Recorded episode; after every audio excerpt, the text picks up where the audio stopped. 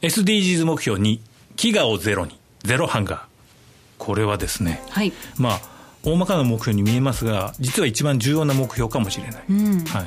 えー、簡単に説明します。みんなが一年中安全で栄養のある食事ができるようにする、うん、それから栄養失調になっている5歳までの子供をなくす、というね一番大事な目標ではないでしょうか、うん、はい、もう全ての人がきちんと食事をとるっていうのが難しくなってきている、はい。生存権にね、関わるとこですもんね。あるんですよね、あの世界の人口はもう2030年には90億人にまで増えると予想されていて、当然その分食料が足りなくなってくる。という問題がありますよね、この深刻な食料不足が予想されています、はい、そんな中で、そんな背景を受けて昆虫食が世界で注目されています。虫を食べる。はい。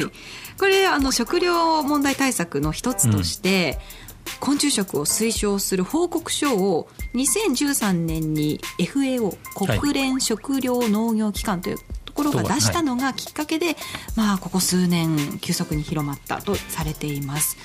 虫ですよ虫、まあ、昆虫食のメリット結構ねあるんですよね。はいはいどうぞ、まあ、一つ目が、うん、まず地球環境に優しい、うん、うん、このタンパク質 1kg あたりの温室効果ガスの排出量があの牛肉や鶏肉、うん、他の家畜と比べて圧倒的に少ない。そうですね、はい、でこの昆虫食虫をね育てるのに必要な餌の量もそりゃ少ないですよね、うん、ということで生産時の環境負荷が小さいとされています、はい、そしてメリット。2つ目。栄養価がとっても高い、はい、あのコオロギを例に挙げますと、うんうん、鶏胸肉豚もも肉牛もも肉と、うん。同僚の場合ほぼ同じタンパク質量があるそうなんですね、うん、栄養価が高い。そしてメリット3つ目が生産加工がしやすい。